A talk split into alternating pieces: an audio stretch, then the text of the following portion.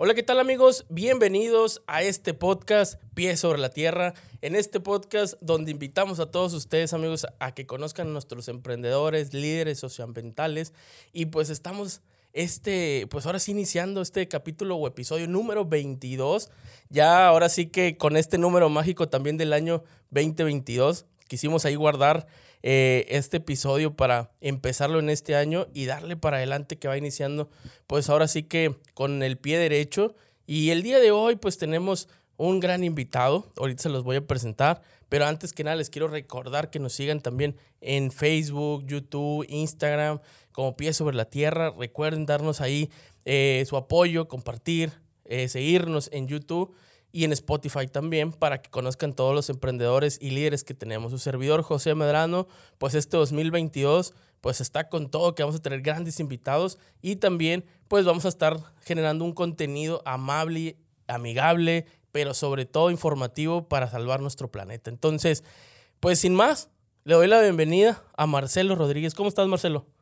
Hola, muy bien. Eh, con mucho gusto estar aquí, estoy muy emocionada entonces, ya quiero empezar. Ya quieres empezar. Pues ya empezamos.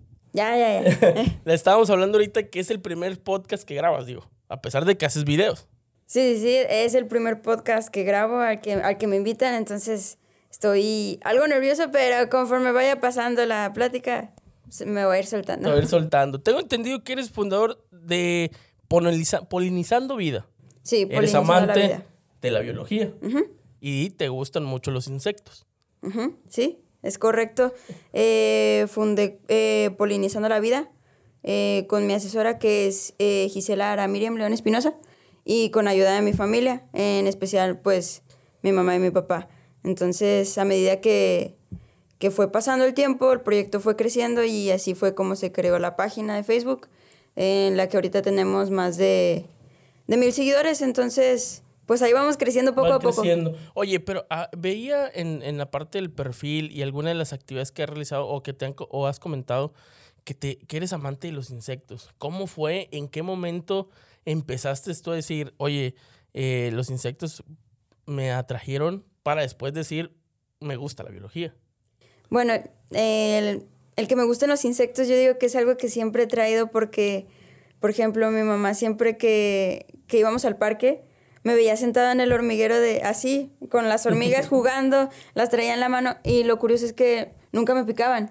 Entonces, pues yo me ponía a jugar con ellas y mi mamá se sorprendía porque decía, ¿cómo, cómo, cómo no le hace nada?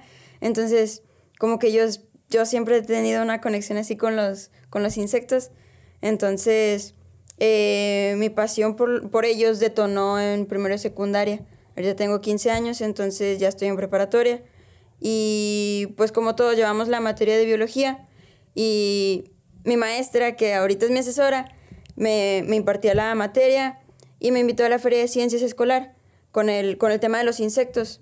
Eh, y como a mí me gustaban, como ya los conocía y todo ese tipo de cosas, decidí participar. Eh, al día siguiente ya llega con una colección entomológica, con una colección llena de insectos coloridos de, de muchos tamaños y formas. Y quedé impresionada. Y a partir de ahí seguimos en concursos, e impartiendo pláticas en escuelas y nos hemos ido expandiendo. ¿Y cómo ha sido este caminar, eh, digamos, desde cuando conociste a los insectos hasta el día de hoy?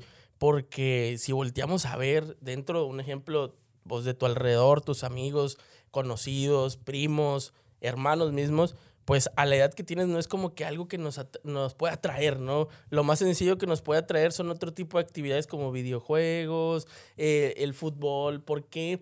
Eh, ¿Cómo fue en que dices, oye, ¿por qué me siguen atrayendo tanto estos temas de biología y sobre todo el tema de los insectos?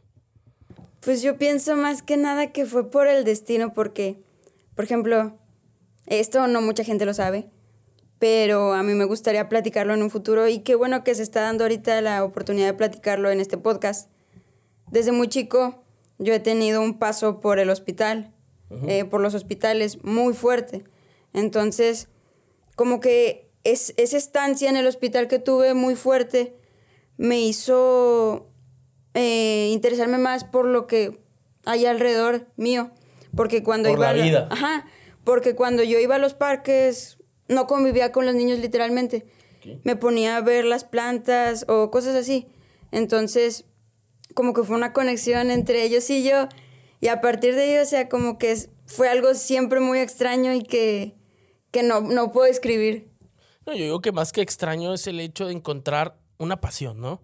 Como que a veces, eh, digo, porque a pesar de que yo tenga 31 años, digo, encontrar la pasión de buscar eh, qué es lo que me gusta. Y mucha de la gente, a pesar que pasa el tiempo, la edad, pues no encuentra todavía. Y tú, pues a esta edad, encontraste esa pasión que buscabas, ¿no? Sí, sí, sí. De hecho, pues eh, a mí también me gustaban mucho los dinosaurios. Y de principio, cuando yo tenía 4 o 5 años, lo que quería era ser paleontólogo. Pero después empecé con las, con las hormigas, poco a poco, a hacer hormigueros así con botellas de plástico de Coca-Cola. y, y seguí así, como que poco a poco fue como que se fue dando.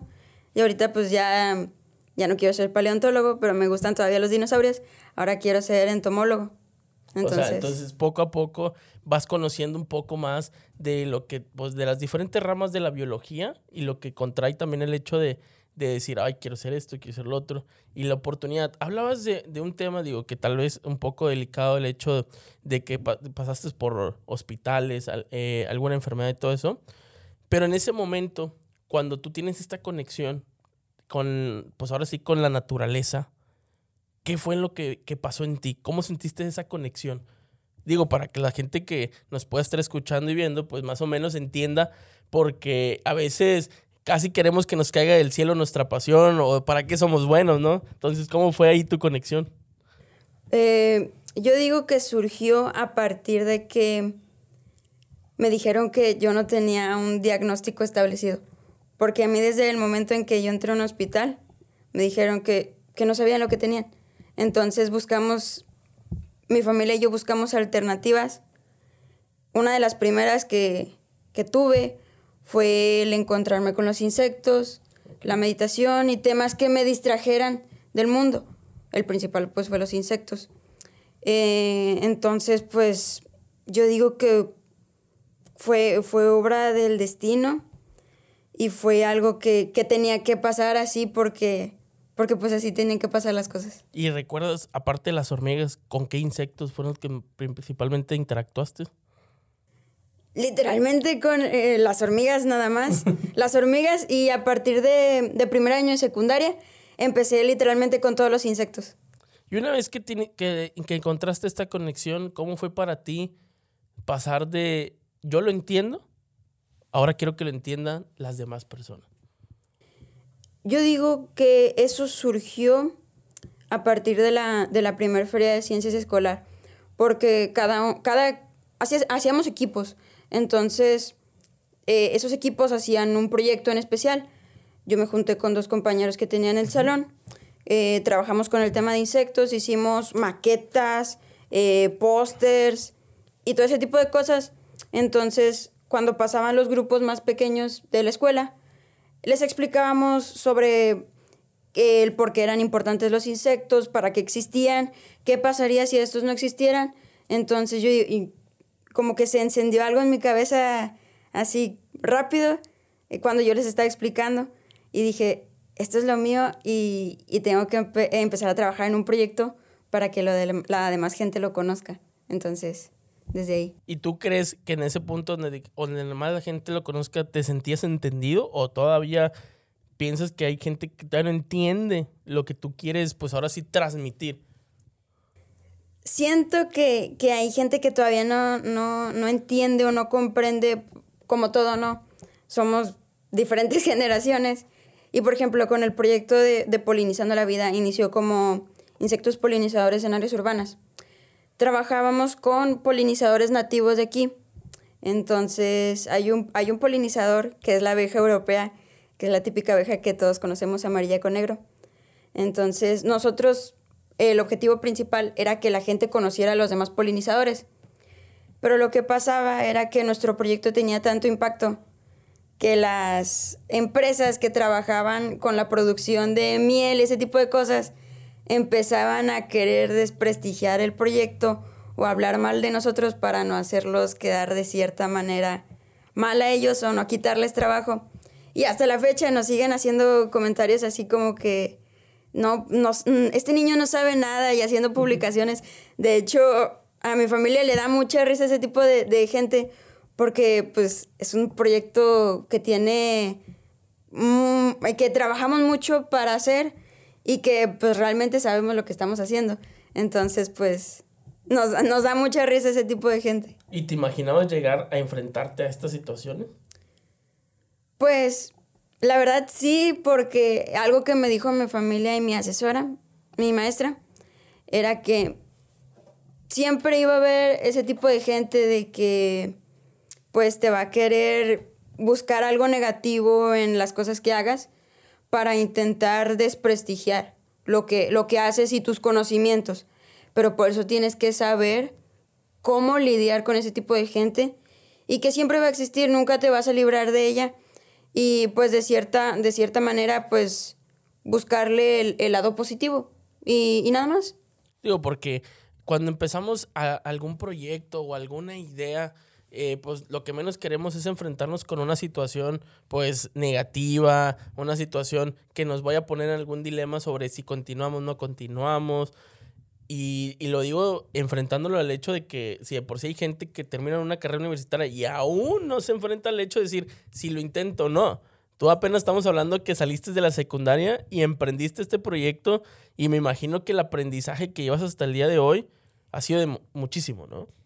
Sí, sí ha sido bastante grande y pues hasta ahorita eh, todo el conocimiento que tengo eh, eh, ha sido gracias al apoyo de mi familia y de mi asesora, porque pues sin ellos ahorita, todo lo que hemos logrado pues no sería posible. Digo, es bien importante siempre estar agradecido con las personas con las que nos topamos. En este caso, pues tu familia primero y luego también el apoyo de los profesores, porque luego, pues uno va a la escuela, va a aprender, pero cuando te topas con un profesor que te puede dar un extra, yo creo que ahí lo aprovechaste, ¿no? Sí, está, está muy chido porque pues no, no, no, todo el tiempo te encuentras maestros así, ¿no? Entonces, que yo me, me haya topado a mi maestra así nada más, fue como que hasta con ganas. Digo, es un mensaje para todos los maestros y todos aquellos que quieren, pues de alguna manera, eh, enseñar, pues de que hay que dar un poquito más de lo que, de lo que hay para que gente como, pues en este caso Marcelo, pues también mueva un poco más. Pero yo creo que a partir de algo, y siempre lo hemos dicho tanto en este podcast eh, y como en los proyectos que hemos eh, emprendido, ¿cuál ha sido la importancia o el impacto que ha dejado tu familia para poder seguir en esto? Porque, digo, a la edad que tienes, pues ahorita es apoyarte al 100% en ellos. Y me imagino con el problema también que enfrentaste, pues es cómo te han apoyado hasta el día de hoy. Pues la verdad es que me han apoyado demasiado. Yo siempre voy a estar agradecidos con ellos porque siempre, siempre han estado junto a mí y, y pues siempre me han apoyado, ya sea emocionalmente, han estado conmigo ahí, ya sea en el hospital o dando pláticas en las escuelas. Yo los llevamos para todas partes, ¿verdad? Sí, los traigo así conmigo para todos lados, hasta incluso en el, en el proyecto que tenemos hicimos jardines para polinizadores eh, en parques, los llevamos a todos lados y los pusimos en todos lados. Y fue gracias a ellos, con el apoyo de ellos, porque pues yo, yo solito no hubiera podido. Yo le agradezco mucho a mi hermano que estuvo ahí con la pala haciendo los pozos, a mi mamá comprando las plantas, entonces... sí, es un pues, trabajo en equipo, ¿no? Sí, siempre ha sido un trabajo en equipo y, y, es algo que yo siempre les voy a agradecer. Porque luego, eh, pues ahora sí como nos hablan del el tema que cambio climático, que el medio ambiente, que la sustentabilidad y que hay que salvar el planeta, pero ¿cuántos se avientan realmente a hacer un ejemplo, una reforestación? Pues no es sencillo. No, no, no, no es para nada sencillo. Y luego aparte, el conocimiento que conlleva, por ejemplo, hacer una reforestación, no es nada más ir a poner los árboles ahí. es lo que tuvimos que investigar. Hasta mi mamá tuvo que investigar qué plantas se tenían que poner en cierta parte para que las abejitas y las mariposas llegaran. Entonces, sí es, sí es. O sea, les ha tocado, como a todos, ¿no? Que debemos de, de, estudiar, ¿no? Y de buscar la información. Y más que ahora desde un aparato, es mucho más sencillo. Sí, de hecho, pues algo que me platicaban mis papás era de, por ejemplo, cuando tenían que hacer una investigación, tenían que caminar o irse en bici hasta las bibliotecas. Y yo, la verdad es que me, me quedo bien sorprendido. Ni conoces la biblioteca tú. No, no, no. Y, y me quedo bien sorprendido porque yo con la comodidad que tengo del celular, bien rápido, nada más lo pongo, hablo, abro Google y pongo lo que quiero buscar y ya me sale ahí bien fácil. Entonces, pues... Y de acuerdo a esa parte fíjate que acabas de mencionar algo bien importante, el poder que tenemos en nuestras manos para poder hacer alguna búsqueda de información y todo. Y hemos platicado con, con aquí con, con gente que se dedica a esta parte de la divulgación de la ciencia como tú también. Eh, nos encontramos con demasiada desinformación. Hablabas ahorita de la abeja europea también, que es la que defendemos, que es la que, pues la que sale en la portada, ¿no? Literal. Y no sabemos o no ubicamos cuáles son las de nuestra región, cuáles, eh, cuáles son las que están en peligro extinción. Simplemente esa es la bonita y esa la agarramos para todo. ¿Cómo te sientes con esa parte cuando alguien viene y te dice algo que ni siquiera ha leído? Bueno, pues la verdad es que eh, desde que inició, de que inició la página, eh, nos hemos topado con ese tipo de gente que, que realmente no conoce y hace ese tipo de comentarios porque no conoce. Entonces, pues yo siempre he tenido e-, ese, ese entusiasmo por enseñarle a la gente lo que, lo que tenemos a nuestro alrededor. Y la verdad es que no, no, me, no me molesta el, el hecho de explicarle sobre sobre que, por ejemplo, la abeja que estamos protegiendo no es la indicada. Entonces, pues, la verdad es, es algo que me gusta mucho hacer, el, el, hecho de explicarle a la gente que realmente no conoce, pero, pero que quiere conocer. Entonces, pues, la verdad es que me, me gusta, o sea, me gusta explicarles. ¿Y qué tal te va con el estrés cuando eh, haces algún proyecto, cuando estás a punto de hacer alguna actividad? Pues la verdad es que el hecho de estresarme no es que no es que sea tan no, porque queremos todo que salga bien, perfecto y que quede bonito, ¿no?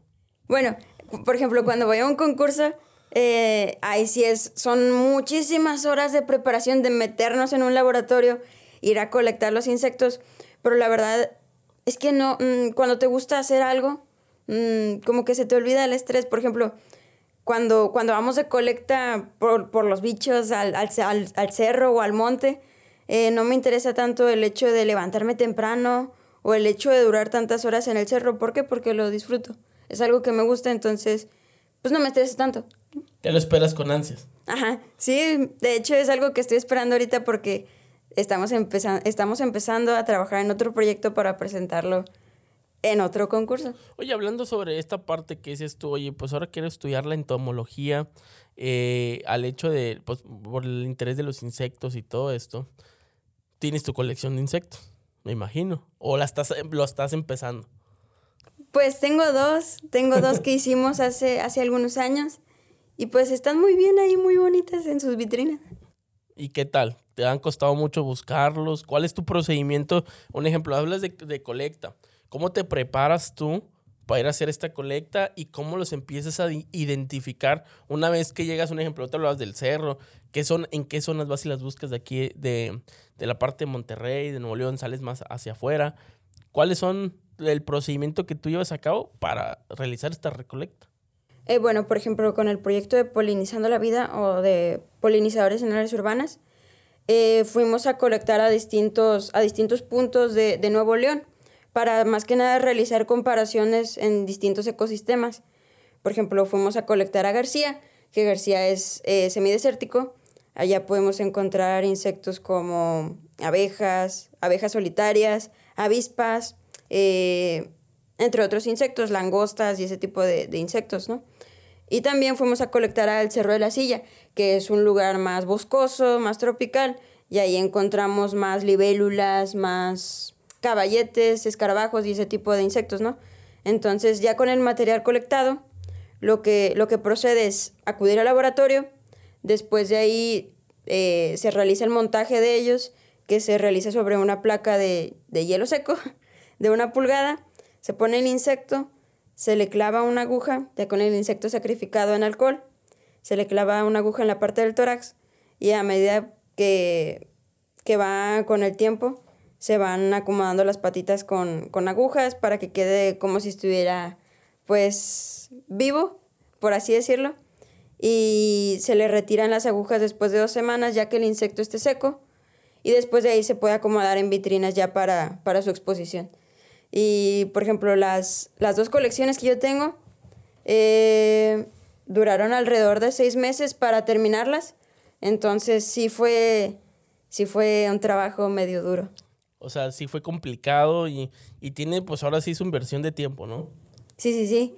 Eh, pero la verdad es que eh, quedó un material impecable para, para exponerlo. Entonces, nos fue muy bien, nos fue muy bien y la gente quedó sorprendida.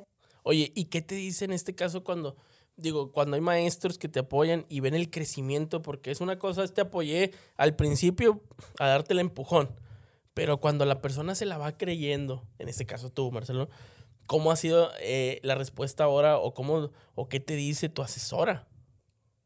Bueno, la verdad es que yo con mi asesora tengo una relación bien chida. Nos llamamos como amigos. Ahí le mandamos saludos a la maestra. Sí, saludos a Miss Gisela. es chida. Hay que mandar más gente ahí con Miss Gisela entonces. Sí, es muy buena. Neta, enseña muy bien. No, la verdad es que yo con mi asesora tengo una relación muy padre y desde el inicio como que fue un, lazo así inmediato.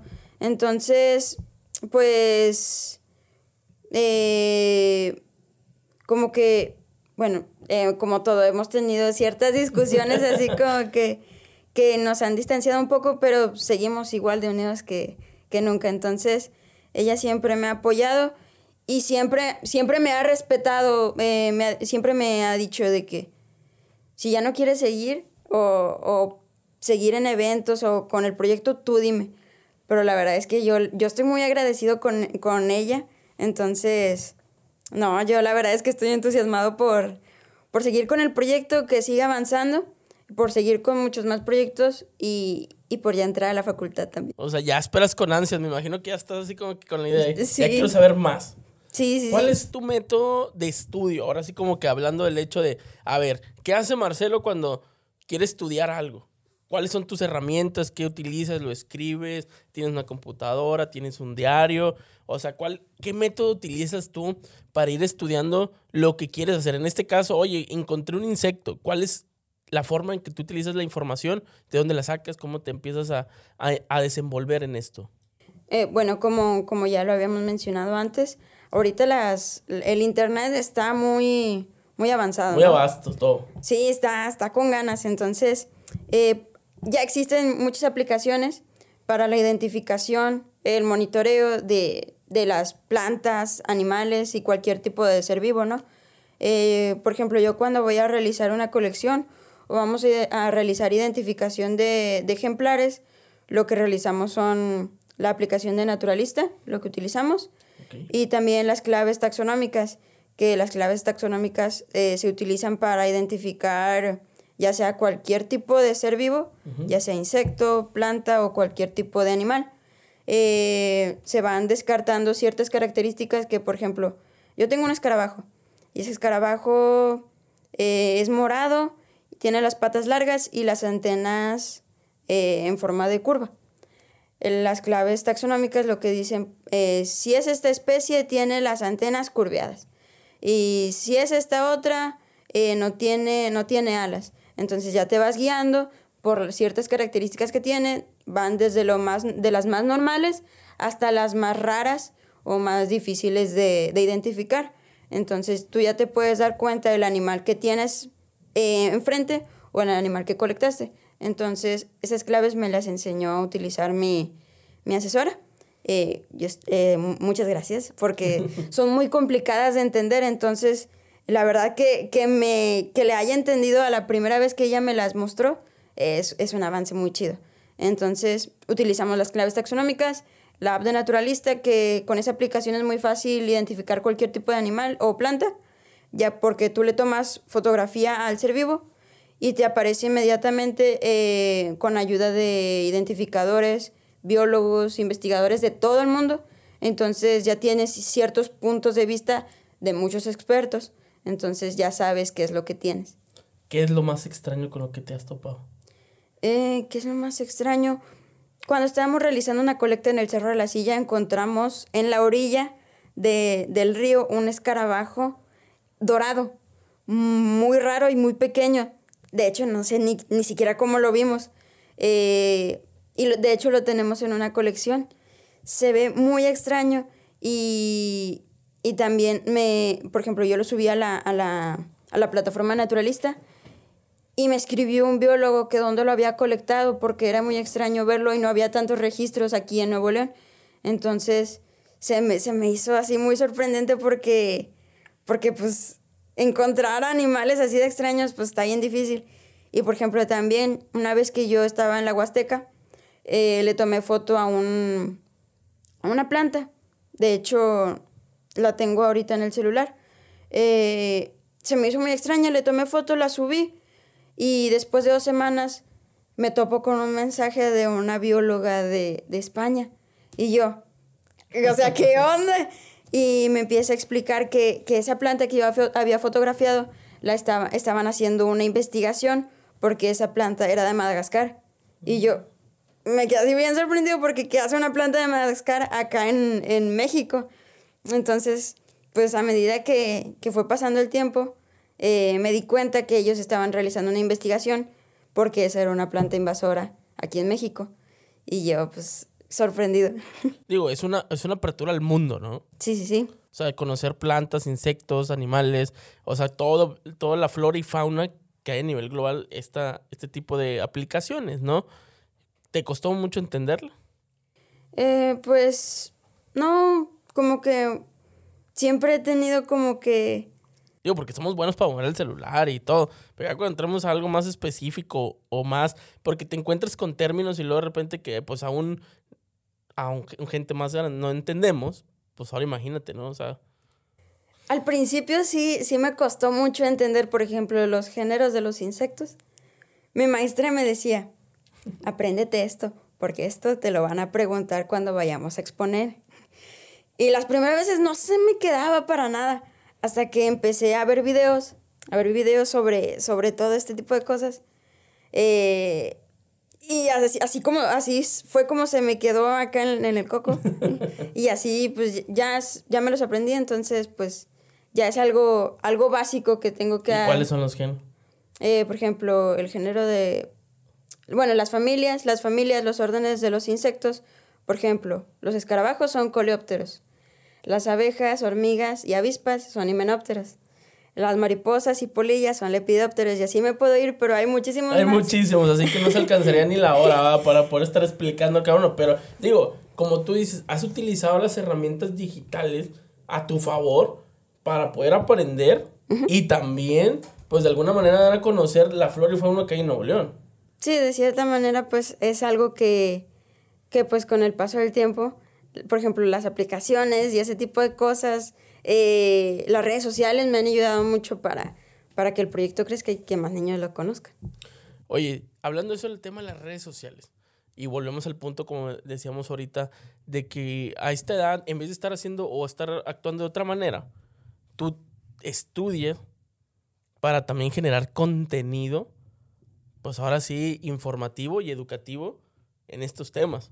Sí, sí. ¿Cuál fue tu primer video que realizaste? ¿Te acuerdas? ¿Y cómo te fue? ¿O cómo te va normalmente cuando grabas? ¿Cuántas veces lo intentas? Bueno, eh, cuando hago un video me gusta que, el, que el video que grabe realmente me llene a mí primero y ya después se lo enseño a mi familia. Si ellos me dicen, te salió chido, tú, tú súbelo a la página, ahí lo subo. Pero, por ejemplo, un video eh, normalito, lo grabo así, mm, sin exagerar, como unas 20 veces. ¿Por qué? Porque me pongo muy nervioso. Y eso la gente, pues obviamente no lo ve. ¿Por qué? Porque pues, subo el video ya editado y ese tipo de cosas.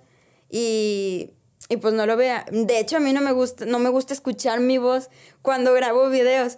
Es algo que, que con el tiempo he aprendido a trabajar porque al principio yo no podía ver mis videos, me daba, me daba mucha pena y no me gustaba escucharme. Y ahorita te estás escuchando y te estás viendo al mismo tiempo. Sí, me estoy escuchando y estoy escuchando todo lo que estoy diciendo y pero estoy concentrado así que con bien picado. Entonces, el primer video que grabé, no me acuerdo cuál fue, Pero, por ejemplo, uno de los videos que más me ha gustado grabar fue un video que grabé después de llegar de un curso de manejo de reptiles venenosos eh, que tomé en Linares. Eh, tenemos un terreno para allá, para García, que es de mis abuelitos. Entonces, pues como allá es desértico, hay muchas víboras. Entonces... ya me imagino tu mamá cómo te... no, no. Bien asustada que, que estaba. Eh, mis abuelos le marcan a mi mamá y le dicen que había una víbora de cascabel en, en el gallinero.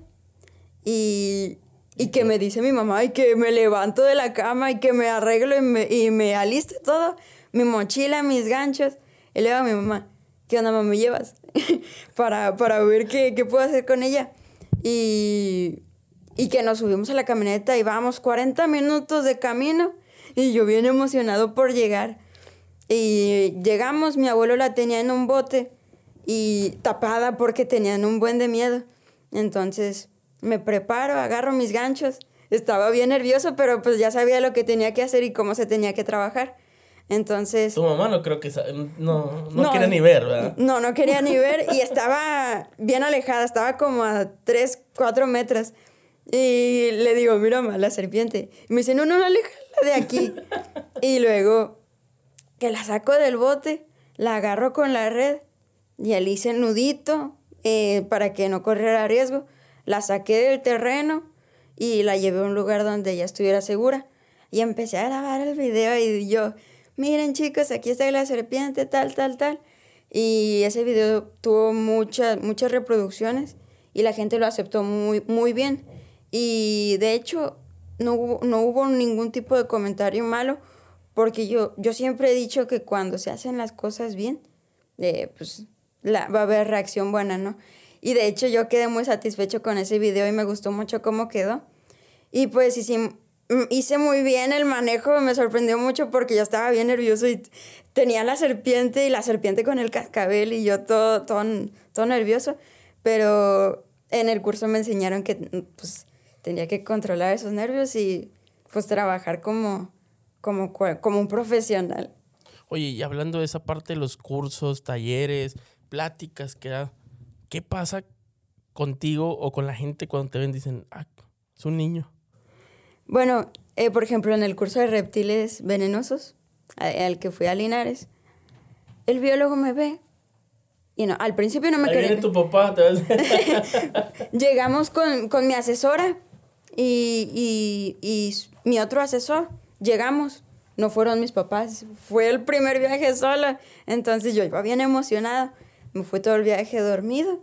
Y llegamos en la mañana, directo al curso. Eh, no habíamos comido nada. Y luego llegamos.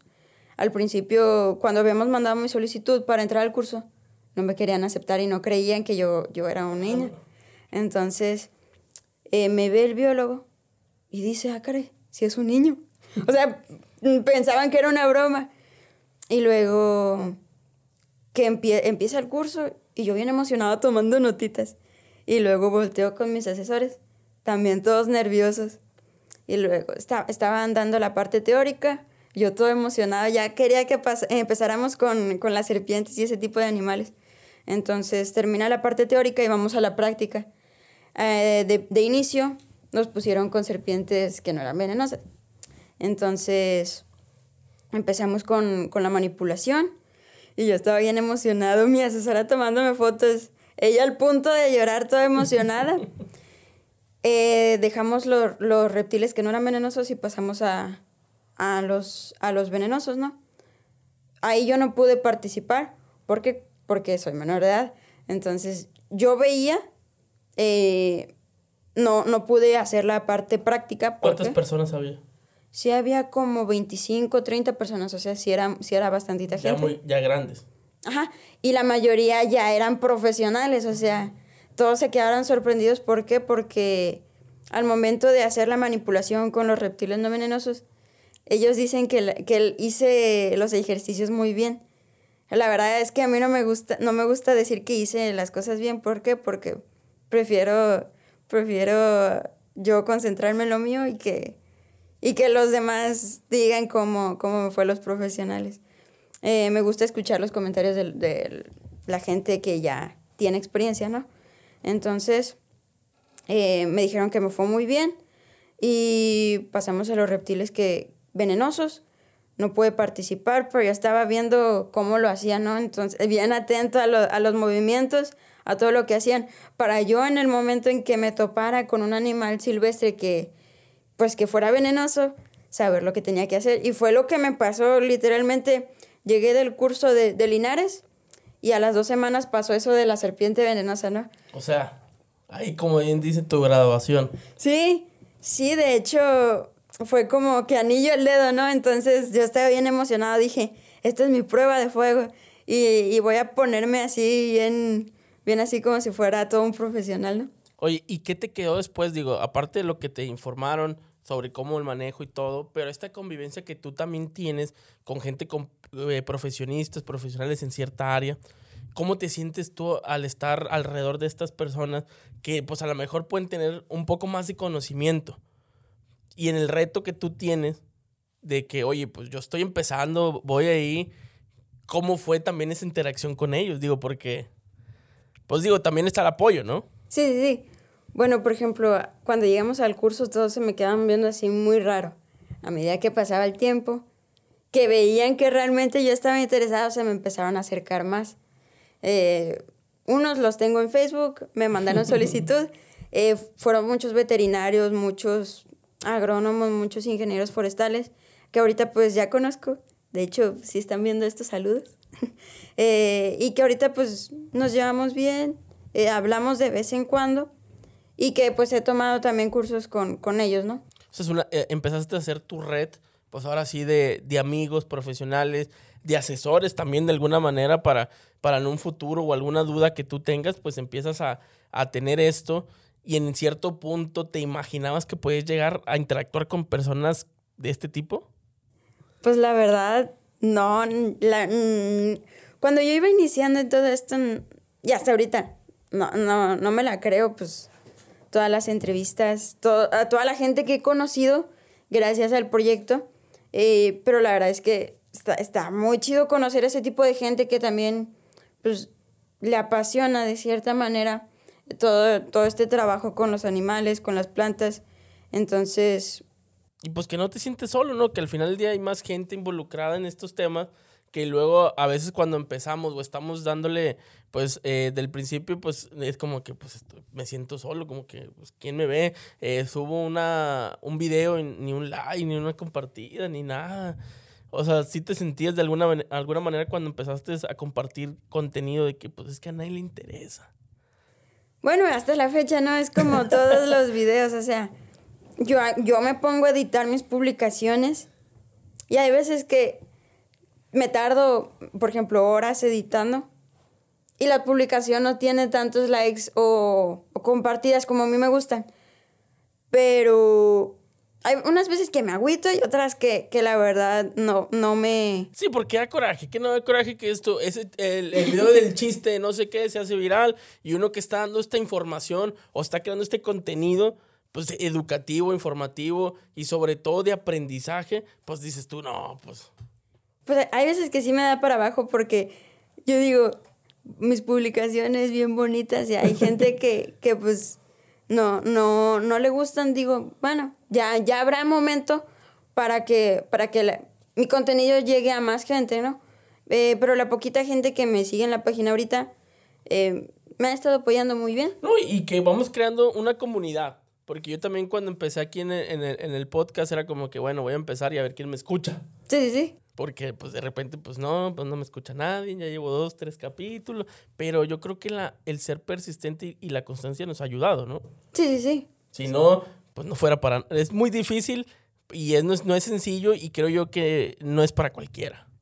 Sí, obviamente no, no es para cualquiera porque pues es, por ejemplo, cuando, cuando iniciamos con el proyecto, mi, mi mamá y mi asesora, mi hermano incluso me decían, pero es que abre una página para que la gente realmente te conozca.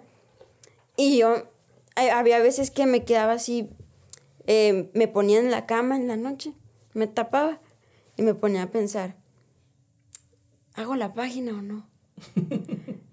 y luego pasaron meses y hicimos la página, me hicieron la página, mi hermano me hizo la página y me dijo, mira, aquí está. ¿Tu hermano es mayor? Ajá, mi hermano, mi hermano se llama Jacobo, saludos Jacobo.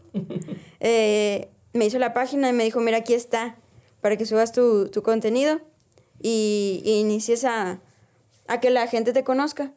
Y a partir de ahí, pues, pues hemos iniciado con las publicaciones, con los videos y a veces sí se me hace muy difícil hacer como que publicaciones o videos y digo, no, pero tengo, tengo que hacerlo porque, porque esto pues realmente me gusta, pero como que no, no encuentro sobre qué hacer videos. Entonces, por ejemplo, se me ocurren temas, pero digo, tal vez sea muy complejo lo que voy a hacer o lo que digo, y tal vez no muchos me crean. Y me, me pongo así a pensar muchas cosas y digo, chale, ¿sí lo haré o no? y así, o sea. Sea, vas, eh, de alguna manera pues dudamos, ¿no? En que si hacemos, no hacemos. Y a veces también el, en el hecho de que nos enredamos en lo que nos gusta. Ah, no, pues es que, pues literal, a veces nos toca hacer de todo. Como dices, aparte de hacernos lo que nos gusta, ching, si tengo que hacer una tengo que editarlo yo. Si tengo que hacer un video, tengo que hacerlo yo. Y a veces es consumir demasiado tiempo. Y al final del día pues también tienes un compromiso y una labor que seguir estudiando y tus tareas, tus clases, porque luego me imagino que en ese punto también se vuelve complejo porque tú ya traes una idea muy clara hacia dónde quieres ir. Sí. Y a lo mejor tus compañeros todavía y como, como que sientes que ellos todavía no saben y tú, yo ya, es más, como dices, ya quiero entrar a la facultad, ya sé lo que quiero hacer, ¿no? Sí, sí, hay veces que como que la mente empieza a, a buscar ciertas, ciertas cosas para, para estar o para incomodarte. Por ejemplo, a mí nunca me ha gustado la escuela ni hacer tareas, pero es algo que tengo que hacer y con lo que tengo que trabajar. Entonces, pues por ejemplo, la escuela. Eh, o sea, a mí se me queda muy rápido todo. Eh, por, por, ejemplo, es algo que siempre me ha dicho mi mamá. Tienes que hacer tareas. ¿Por qué? Porque es, es un requisito. Y ni modo, si quieres llegar a, a, tu objetivo realmente, que es la facultad, tienes que hacerlo. Y yo, pues chale, sí, cierto. Y también con la página, o sea, de hecho, pues mi propósito es hacer que la página crezca más este año, llegar a más, a más gente, salir a más lados, a, a pues, como quien dice, buscar más de dónde buscar contenido, ¿no? Sacar contenido más interesante para que pues, la gente se interese más. Digo, es un problema porque, digo, en lo personal a mí también me pasaba, cuando estás en la escuela, pues se te va la mente en otras cosas y creo yo que los que nos dedicamos a esto es lo que nos pasa. O sea, todos los que han estado aquí es como que luego pensamos más allá y a veces, ¿por qué estoy aquí sentado? ¿Por qué tengo que hacer esta Si yo ya sé dónde quiero ir. Y claro, la vida nos tiene ciertos requisitos y, al menos nos tiene y nos ayuda y nos sirve porque, un ejemplo, llevamos una estructura y no estamos así hechos bolas de repente. Digo, eso es una de las ventajas que nos ayuda la escuela y la educación que, que recibimos. Pero creo yo que en ese punto también me siento muy identificado porque yo pues a en la universidad decía yo, pero ¿qué hago aquí? Si allá afuera ya eh, el medio ambiente se está acabando y ¿por qué no hacemos esto y por qué no hacemos lo otro? Y empiezas como en un modo de desesperación porque sabes que hay muchas cosas por hacer. Sí, sí, sí. Sí, por ejemplo, a mí me gustan, me gustan mucho los reptiles también y las tarántulas. Entonces yo de un tiempo para acá pues tengo mis mascotas, ¿no? Entonces... Nada comunes nada comunes que a mi familia le dan miedo. Y por ejemplo, yo, uno de, mis sueños es abrir mi propia reproductora 100% legal de tarántulas y, pues de reptiles, ¿no? Entonces... Algo que no hay aquí, ¿eh? Es, muy complicado. Por ejemplo, aquí en, Nuevo León hay ciertas eh, reproductoras eh, que son legales, pero no hay demasiadas como... Pues como nos gustaría, ¿no? Entonces, pues uno de mis objetivos a largo plazo es, es ese, ¿no? Eh, abrir mi, reproductora. Pero, por ejemplo, este año hubo ciertas distracciones que me hicieron como que alejarme realmente de mis objetivos y como que me fui por otro camino. Entonces, eh, platicando con mi, con mi mamá, me dice, ¿qué es lo que realmente quieres? Acuérdate de tus objetivos. Entonces, enfócate. Enfócate en lo que realmente quieres y a dónde quieres llegar. Y yo, siempre, siempre, siempre me acuesto en mi cama y me pongo a reflexionar viendo hacia el techo, así como en las películas. Sí, cierto. O sea, tengo que, tengo que ponerme las pilas y volverme a carrilar para volver a ser lo que quiero ser realmente, ¿no? Entonces, dejé esas distracciones y ahorita ya, ya otra vez estoy volviendo así como que a tomar pues las riendas de lo que se me fue. Y, y, pues a darle, ¿no? Otra vez. Digo, volvemos al punto que lo que te decía, de repente nuestras mentes son muy dispersas y de repente, ah, ahora como que vamos por este lado y de repente, ah, por aquí no era. Sí. como que, y hay gente, pues como tú lo dices, yo creo que en este punto como tu familia, ¿no? O sea, que de repente, pues, tu mamá de alguna manera, a ver, a ver, a ver, ¿para dónde vas? Sí, sí, sí. Y, y, en, ese, y, en, esa, y de esa manera tú, eh, Marcelo, ¿cómo has sentido? Porque una cosa es lo que a ti te gusta y empiezas a aprender. Y a veces, un ejemplo, cercanos como, como tus papás, tu hermano, que a lo mejor no tienen todos esos conocimientos y que a veces ellos hasta van, ay, pues tratando de entenderte porque tú vas muy acelerado eh, y te desesperas, me imagino, porque es como que dices tú, pues es que esto es lo que quiero hacer, esto es lo que otro. ¿Cómo, en qué punto también, digo, porque lo platicamos aquí con algunos eh, amigos, emprendedores, todo también, cuando empezaron muy pequeños, con la familia. Y ahorita hablabas de tu mamá. Sí. De que, oye, pues me ha dicho, mi hermano ha sembrado esto, mi hermano me ha hecho los pozos, mi papá ha llevado todo ahí. Digo, porque a veces hay que ponerle también. La morralla, sí. o sea, y a veces en ese punto, cuando tú empiezas a involucrar a tu familia, ¿cómo, ¿cómo sentiste tú el hecho de que, y cómo lo trabajas el día a día, de que a veces no te entienden lo suficiente y cómo tratas de explicarles para que te entiendan? Bueno, por ejemplo... Porque una cosa es lo que tenemos aquí. Sí, sí. Y lo que transmitimos a veces no lo transmitimos tan bien, ¿verdad? sí, por ejemplo, en, en, las primeras charlas que, que, yo di, sí sentía que hablaba así como que bien, bien complejo. O sea, yo dije, ¿realmente la gente estará entendiendo lo que estoy diciendo?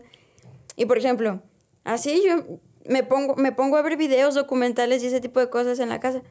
Y, y de repente estamos, está mi mamá lavando los trastes y yo estoy sentado en la mesa en, en, redes sociales o jugando o haciendo sopas de letras o cualquier tipo de cosa. Y de repente se me sale empezarle a platicar cosas a mi mamá de datos curiosos y así, así bien bizarros. Y que, que muchas veces siento así como que, si me entenderá, nada más me está siguiendo así la corriente. Eh, pero, pero después me, me pongo a, a, pensar y digo, no, se me hace que sí me entiende. Porque yo, ella también así nos, nos, nos platica muchas cosas de las que a ella le interesan. Y, y como que yo, yo también me pongo a pensar, a de sentir como que no nos interesa, ¿no? Pero como que después, después nos agarra el rollo y, y nos ponemos a platicar así para, para que ella realmente entienda lo que, lo que, que sí le entendimos, ¿no? Y pues yo, yo siento que es así también conmigo. Digo, porque la conexión que tú tuviste en esta parte de la naturaleza, en donde dices tú, oye, ¿sabes qué? Pues fue muy personal. Sí, sí. Y ahora transmitírsela a tus papás es diferente, porque tal vez ellos no tuvieron esa misma interacción o esa conexión. Y en ese punto es decir, oye, pues tus papás pueden entender que hay que salvar el planeta, que es un mejor planeta y todo, pero no lo sienten igual que uno. Porque es de esa parte la conexión. ¿Cuál ha sido en ese punto digas tú, una de las actividades que más con tu familia o, o, con el equipo que, con el que has trabajado, que dices tú, oye, ¿sabes qué? Me he estresado mucho, hemos tenido muchas complicaciones. ¿Y por qué crees tú que pasó? Mm, uno de los momentos eh, como que más tensos fue cuando inició todo en la primera Expo Ciencias a, a la que participamos. Como que y esto me lo ha platicado, me lo ha platicado como que mucho mi familia de que yo sí me empecé a, alzar demasiado y empecé a hablar así como que con muchos tecnicismos, como si yo fuera, fuera el Albert Einstein, acá bien chido. Y, y me di, sí me llegaron a sentar, me dijeron, a ver, bájale tantito.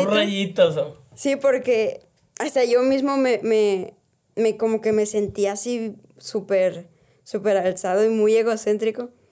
Y, y como que eso, eso fue como que lidiar con ese tipo de cositas Y, por ejemplo, lidiar con que era la primera, el primer evento al que, al que asistíamos, preparar todo.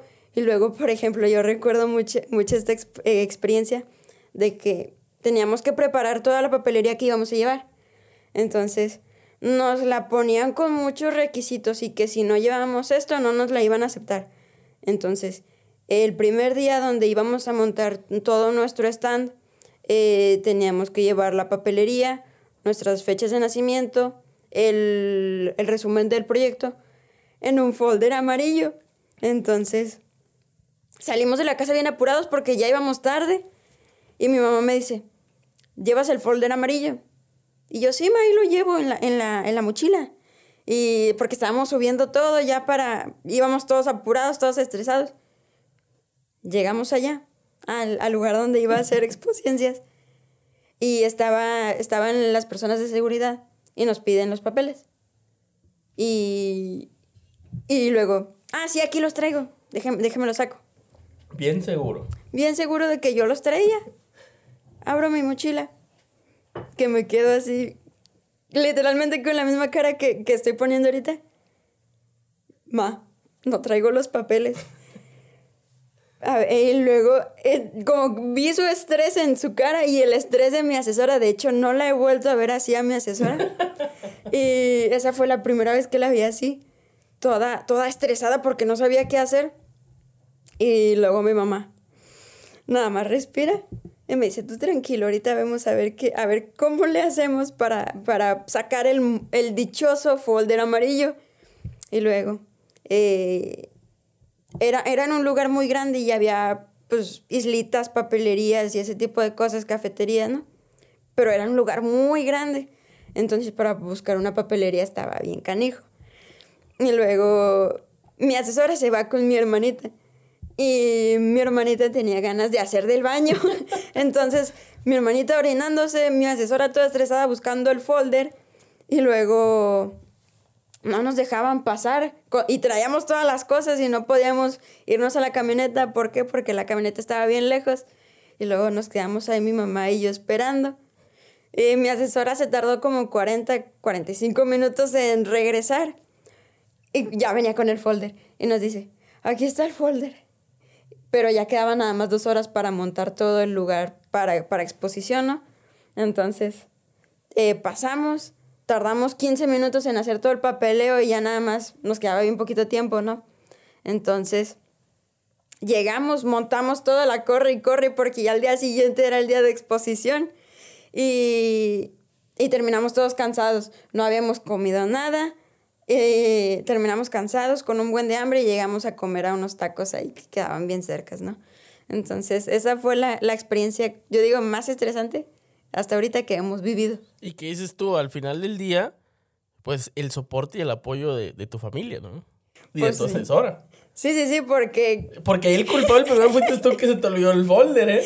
Sí, Ahora sí, que andar de alzadito y todo y ¿sabes?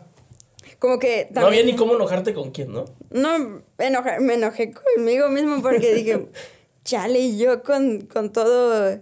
Yo diciendo que ya traía todo y me faltó la, el dichoso folder y nada más por esa cosita no nos iban a dejar pasar. Entonces dije, a partir de ahí como que tantito le, le bajé. Y, ¿Y cómo se llama? Y eso pues no me da pena decirlo porque hasta yo mismo no me soportaba. Entonces, como que es algo que también que, que me ha ayudado mucho.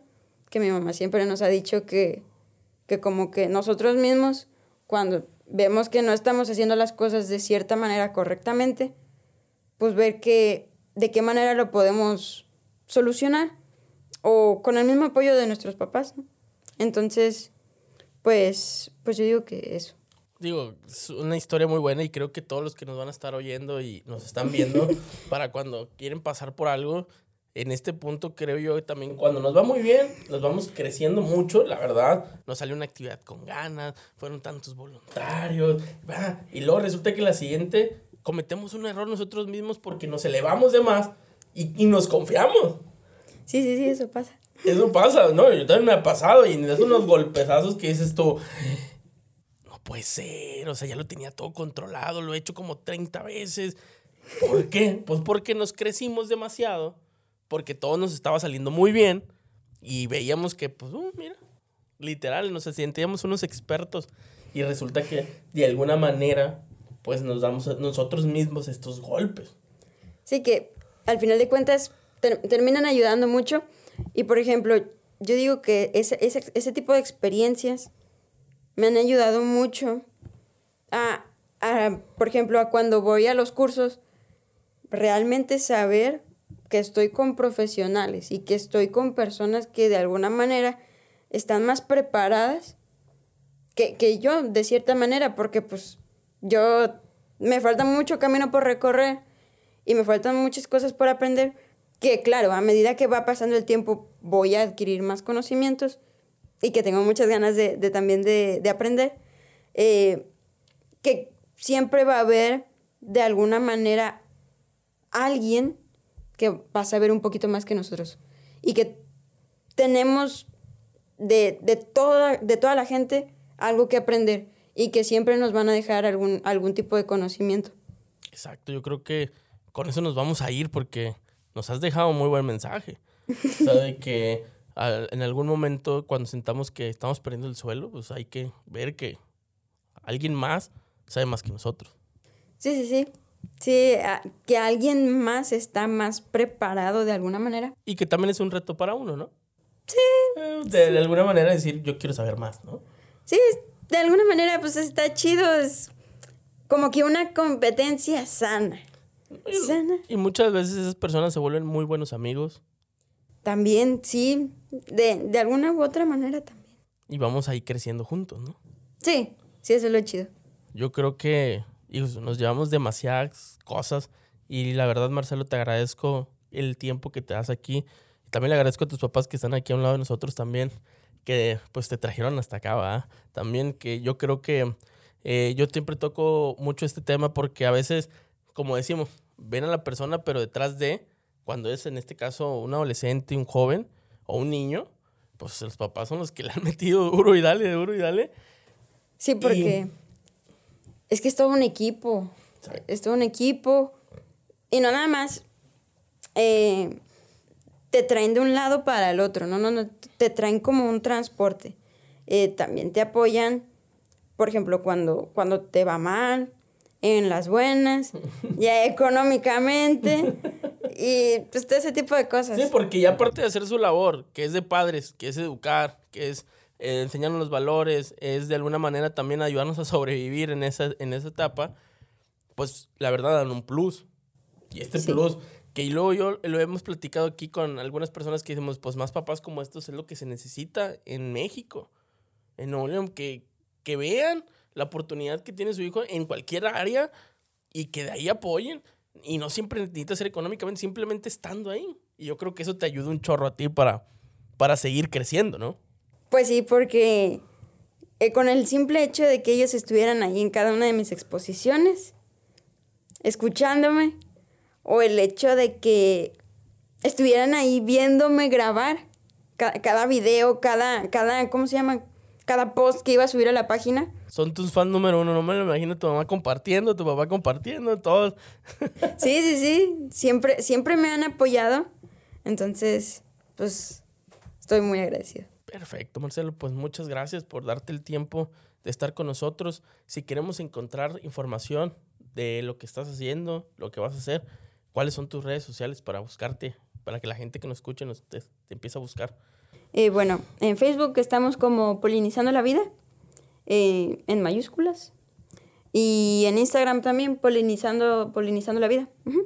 Perfecto, ahí te encontramos, ahí te puedo mandar un mensaje, ahí podemos interactuar contigo, tenemos dudas de lo que subes, fotografías, videos, todo ahí podemos interactuar contigo. Sí, cualquier, cualquier bicho raro que se encuentren, ustedes tómenle foto, mándenlo a la página. Siempre respondo mensajes, comentarios, me gusta mucho eh, debatir como quien dice en Facebook. Por ejemplo, mi mamá, la otra vez, ya, ya la última experiencia que voy a contar. Eh, me topé una señora que, que no conocía nada de las abejas, ¿no? Entonces yo me puse a debatir con ella, empezamos a tener una discusión sana, una discusión sana. y mi mamá me dijo, pero ¿por qué te pones a discutir? Y yo, porque hay gente que realmente no sabe. O sea, y que simplemente pues está chido, o sea, me gusta mucho encontrarme con ese tipo de gente. Siempre respondo los comentarios que dejan y pues dejen, hay un mensaje, yo siempre lo respondo.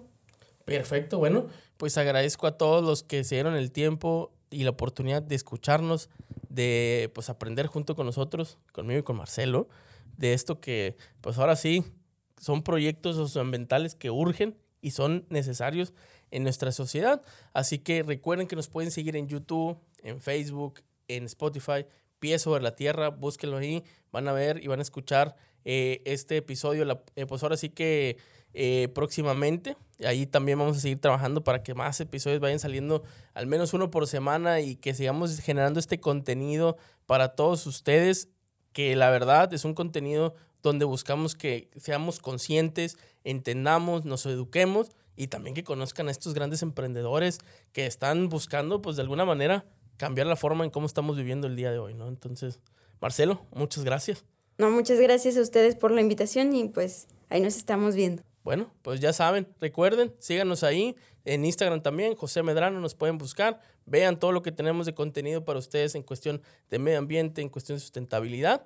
Y como les he dicho durante toda esta parte de nuestros episodios, si nosotros somos parte del problema, también somos parte de la solución. Hasta luego.